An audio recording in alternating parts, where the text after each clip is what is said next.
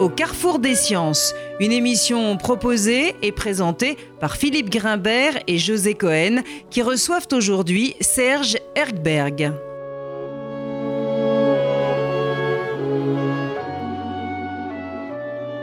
Bonjour à tous, bienvenue sur RCJ. Le thème de notre émission aujourd'hui, le Nutri-Score, quels enjeux de santé publique et quels enjeux économiques L'alimentation prend une place croissante dans le débat public. Elle est mise sur le devant de la scène au rythme de l'actualité.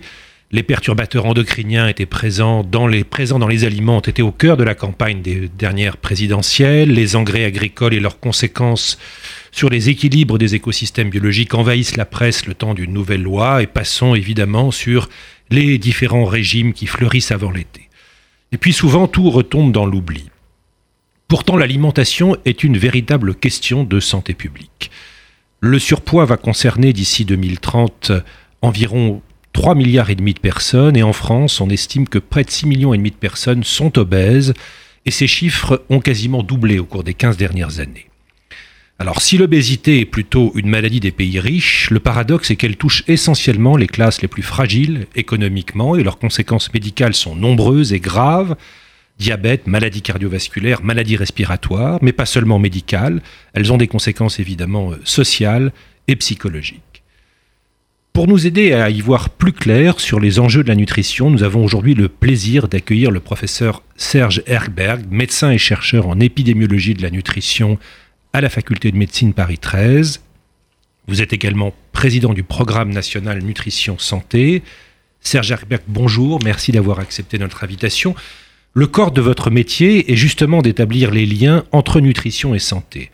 Alors, à ce titre, vous avez entamé il y a plusieurs années une véritable croisade pour imposer ce fameux Nutri-Score. Nous verrons en quoi ce combat est si difficile, mais pour entrer dans le vif du sujet, j'aimerais qu'on revienne justement un petit peu sur la définition de ce Nutri-Score.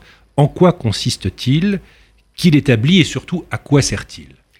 Alors en fait, euh, il sert à former le consommateur, à lui donner une transparence sur la qualité nutritionnelle des aliments. En fait, quand on est face à un linéaire de supermarché, on sait tous qu'il faut manger pas trop gras, pas trop sucré, pas trop salé, il faut manger plus de fruits et légumes, plus de fibres. Mais comment on peut décliner cette connaissance quand on est dans la jungle des produits alimentaires? Quand on regarde les étiquettes qui sont sur la face arrière des emballages des aliments, c'est totalement incompréhensible. C'est des lignes, des colonnes, des termes très ésotériques, des pourcentages ramené par 100 grammes, par 2000 kilocalories. Il y a multiples informations, ce qui fait que cette information, en fait, n'est pas utilisable directement par le consommateur. Donc, l'idée, c'est de synthétiser ces informations sur une échelle de couleurs qui vont du vert au rouge, de A à E, et qui permettent très facilement, de façon intuitive, compréhensible par tous et très simple, de pouvoir comparer la qualité nutritionnelle des aliments, c'est-à-dire le gras, le sucre, le sel, tout ce qu'il y a à l'intérieur des aliments, et pouvoir aider le consommateur à orienter ses choix vers des aliments de meilleure qualité nutritionnelle. C'est un rapport, ce Nutri-Score, entre euh, ce qu'on peut considérer comme étant des nutriments euh, euh, sains pour la santé et ceux qui le sont moins, c'est cela? Oui, pour construire le Nutri-Score, ce que l'on a pris en considération, c'est les connaissances scientifiques. On sait qu'il y a des éléments dans l'alimentation qui sont défavorables à la santé, le gras, le sucre, le sel, trop de calories on va synthétiser ces informations plutôt négatives, et puis on va prendre les éléments qui sont éventuellement positifs dans les aliments, la quantité de fibres, les protéines, s'il y a des fruits et légumes, et le bonus de ces éléments positifs permettra éventuellement de minimiser les éléments négatifs. Donc on synthétise de manière à avoir une idée globale de la qualité nutritionnelle de l'aliment avec un indicateur très simple. Alors le Nutri-Score, donc comme vous nous l'avez expliqué, euh, est un outil simple, mais comment arrive-t-il à prendre en compte la complexité de la composition d'une alimentation et les associations entre les aliments? Alors, faut connaître les limites du Nutri-Score. Il ne cherche pas à résoudre tous les problèmes de nutrition. Simplement, il sert à, il vise à aider le consommateur à pouvoir se faire une idée de la qualité nutritionnelle globale de l'aliment. Ce n'est pas toutes les dimensions des aliments. On ne parle pas des additifs ou des pesticides, ça c'est une autre dimension. Mais déjà, fournir aux consommateurs un moyen de juger de la qualité des aliments et pouvoir entre deux pizzas au fromage choisir celle éventuellement qui est la meilleure sur le plan de la qualité nutritionnelle ou dans la jungle des céréales petit déjeuner savoir lesquelles sont les plus favorables sera un bénéfice pour lui. Et puis l'autre élément qui est extrêmement important, c'est que en mettant une sorte de compétition nutritionnelle, en affichant la réalité de la qualité nutritionnelle des aliments, eh bien les industriels qui fabriquent ces aliments se trouveront confrontés à essayer d'améliorer la qualité nutritionnelle de leurs produits, tout simplement pour être mieux classés sur l'échelle des couleurs. Et donc, au total, ceci bénéficiera aux consommateurs. Donc, peut-être juste pour euh, revenir sur euh, l'aspect visuel de ce Nutri-Score, vous pouvez nous expliquer euh, quel est ce code couleur? Alors, c'est un système donc, de pastilles de couleurs qui vont depuis le vert foncé jusqu'au rouge. Alors, c'est doublé avec de lettres ABCDE, comme à l'école.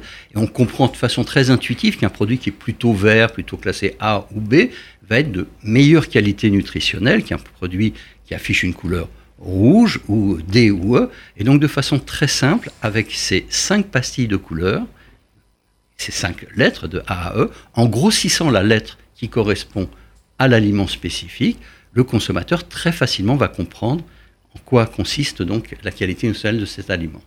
Alors si nous avons insisté sur, euh, ce point, sur la solidité euh, scientifique de ce Nutri-Score, comme vous nous l'avez dit, euh, il a été proposé après des études scientifiques qui reposent sur des algorithmes qui prennent en compte beaucoup de paramètres. C'est donc pour nous convaincre de son utilité. Et ceci nous permet maintenant d'aborder la deuxième partie de, cette émission, c'est-à-dire où en sommes-nous de son adoption. Est-ce que vous pourriez nous faire un bref historique sur à partir du moment où vous avez fait cette première proposition et où on en est aujourd'hui, des aspects réglementaires euh, sur euh, l'obligation ou pas d'utiliser ce Nutri-Score?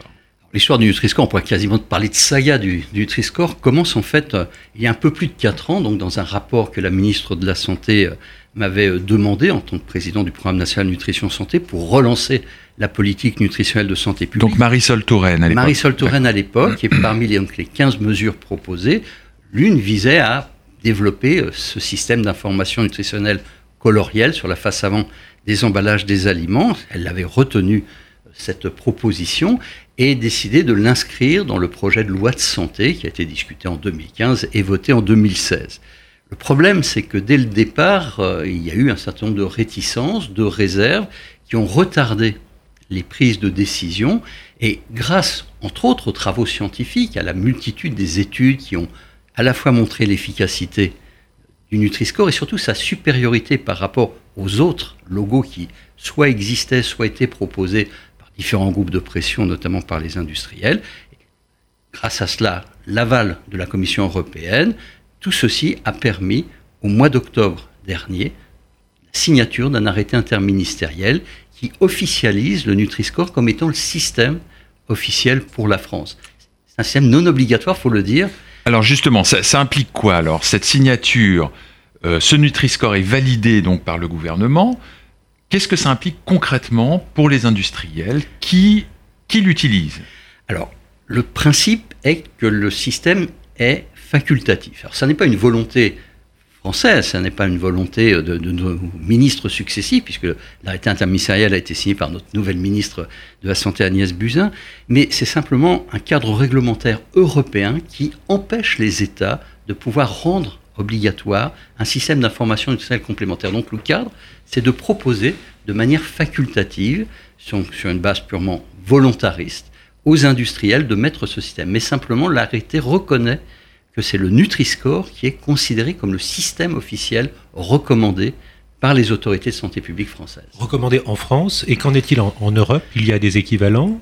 Alors, en Europe, il y a d'autres systèmes qui existent, qui sont d'ailleurs souvent plus anciens, et on s'est inspiré pour le Nutri-Score des systèmes existants en Grande-Bretagne, les feux tricolores, mais qui sont des systèmes beaucoup plus compliqués. Il y a une couleur par nutriment, donc vous n'avez pas une information globale, mais vous avez une couleur pour le sucre, pour le gras, pour le sel. Donc c'est assez difficile à interpréter. Surtout les études ont montré que c'était moins bien compris. Les Scandinaves ont une clé verte depuis 20 ans. Donc il y a une sorte de compétition entre les logos. Ce qu'il y a aujourd'hui, c'est qu'il y a une discussion pour une harmonisation, puisque pour les industriels c'est important et pour les consommateurs qu'il y ait un seul système. Et la France porte le Nutri-Score non pas parce que c'est français, mais parce que c'est le système qui a les bases scientifiques les plus robustes, les plus solides. Alors, vous, venez de nous rappeler que euh, ce système était en effet facultatif, et donc on imagine bien qu'il y a un certain nombre de marques qui n'utilisent pas le Nutri-Score. Quels arguments utilisent-ils, utilisent-elles aujourd'hui pour justifier leur refus de voir apposer sur Nutri-Score sur les produits qu'elles proposent? Quand on regarde ceux qui s'opposent aujourd'hui à, à, Nutri-Score, il y a des très grandes multinationales comme Coca-Cola, Pepsi, Unilever, Nestlé ou, ou, Mondelez. Euh, leur argument, c'est toujours le bénéfice du consommateur. C'est toujours extrêmement paradoxal. Il y a des études qui montrent que le meilleur système est le Nutri-Score. Pourtant, il s'abrite au nom de la défense de l'intérêt des consommateurs sur d'autres systèmes. Et évidemment, on comprend que parfois ces sociétés soient gênées euh, d'afficher la réalité de la qualité nutritionnelle des aliments parce que ce ne sont pas des aliments qui sont des modèles sur le plan de la qualité nutritionnelle, même si peuvent faire tout à fait partie d'une alimentation euh, équilibrée, mais ils n'ont pas trop envie de voir leurs produits marqués euh, du rouge, D ou E. Et donc c'est souvent ce qui motive l'intérêt économique, leur prise de position qui vise à bloquer la mise en place du Nutri-Score, voire torpiller cette mise en place en proposant des logos alternatifs qui sont absolument pas basés sur de la science et qui sont vraiment des tromperies pour le consommateur. Alors justement, l'un des points essentiels, c'est l'impact économique hein, de, ce, de Nutri-Score. Vous avez réalisé des, études d'impact sur ce qu'il permettrait d'obtenir de, comme, comme bénéfice à la fois évidemment médical, mais également médico-économique? Oui, lorsque le Nutri-Score a été mis en place, mis au point surtout sur euh, la base des travaux scientifiques, certains de ces travaux ont essayé de voir quand on applique à des populations, et on a la chance en France d'avoir des grandes études de cohorte, c'est-à-dire des études où on suit des populations sur de nombreuses années, on mesure les données de consommation alimentaire et on regarde au fil du temps l'apparition des maladies, en appliquant un modèle qui permet d'avoir l'application de ce Nutri-Score au niveau individuel, on voit que les sujets qui ont une consommation plutôt la plus favorable par rapport au nutrition, qui mangeraient plutôt des aliments A, B ou C, moins d'aliments D ou E, ont un risque plus faible qui a pu être chiffré, tant de cancer, de maladies cardiovasculaires, d'obésité ou de diabète. Donc, on a différentes études au niveau national et au niveau international et européen qui démontrent la prédictivité du Nutri-Score pour réduire le risque de maladies chroniques aussi importantes que celle que je viens de citer. Alors, on, a une idée un peu du, du coût, par exemple, d'une maladie euh, comme l'obésité en termes de santé publique? Alors, on a des idées très précises, notamment, il y a eu un rapport du ministère des, de l'économie des finances il y a deux ans qui chiffrait les coûts directs et indirects de l'obésité. Donc, si on prend simplement l'obésité et le surpoids, c'est environ 20 milliards d'euros par an. Mais il faut également penser aux autres pathologies dans lesquelles la nutrition est un déterminant. Les cancers, c'est environ 13 milliards et demi par an, les maladies cardiovasculaires 28 milliards d'euros par an. Donc vous voyez que les enjeux sont bien sûr humains, mais également sociaux et économiques. Donc en termes de risque de cancer, par exemple, est-ce que le Nutri-Score répond aussi euh, à une valeur indicative sur euh, les risques associés à l'alimentation? Oui, tout à fait. D'abord parce qu'il s'appuie dans son calcul sur les éléments qui sont des facteurs de risque ou de protection vis-à-vis -vis des cancers. On sait que part des fruits et légumes dans notre alimentation est un élément protecteur. On sait que la consommation de sucre, de gras ou de sel augmente le risque de cancer. Et dans les études qui ont été faites, on a pu objectiver un risque beaucoup plus important donc de cancer, tous sites confondus, chez les sujets qui auraient en effet un Nutri-Score de moins bonne qualité, c'est-à-dire qu'ils mangeraient moins d'aliments mieux classés par le Nutri-Score. D'accord, donc on a un outil qui à la fois euh, euh, est un bon indicateur pour réguler son alimentation en termes d'obésité ou de surpoids, mais également euh, d'améliorer son alimentation sur les risques d'autres pathologies. Absolument, sur toutes les pathologies dans lesquelles la nutrition est un déterminant. Ça touche beaucoup de maladies chroniques. Il y en a pour lesquelles on a vraiment des évidences et il y a même des hypothèses sur tout un tas d'autres maladies, touchant les fonctions cognitives cérébrales ou les pathologies thyroïdiennes ou digestives. Donc, pardon, vas-y.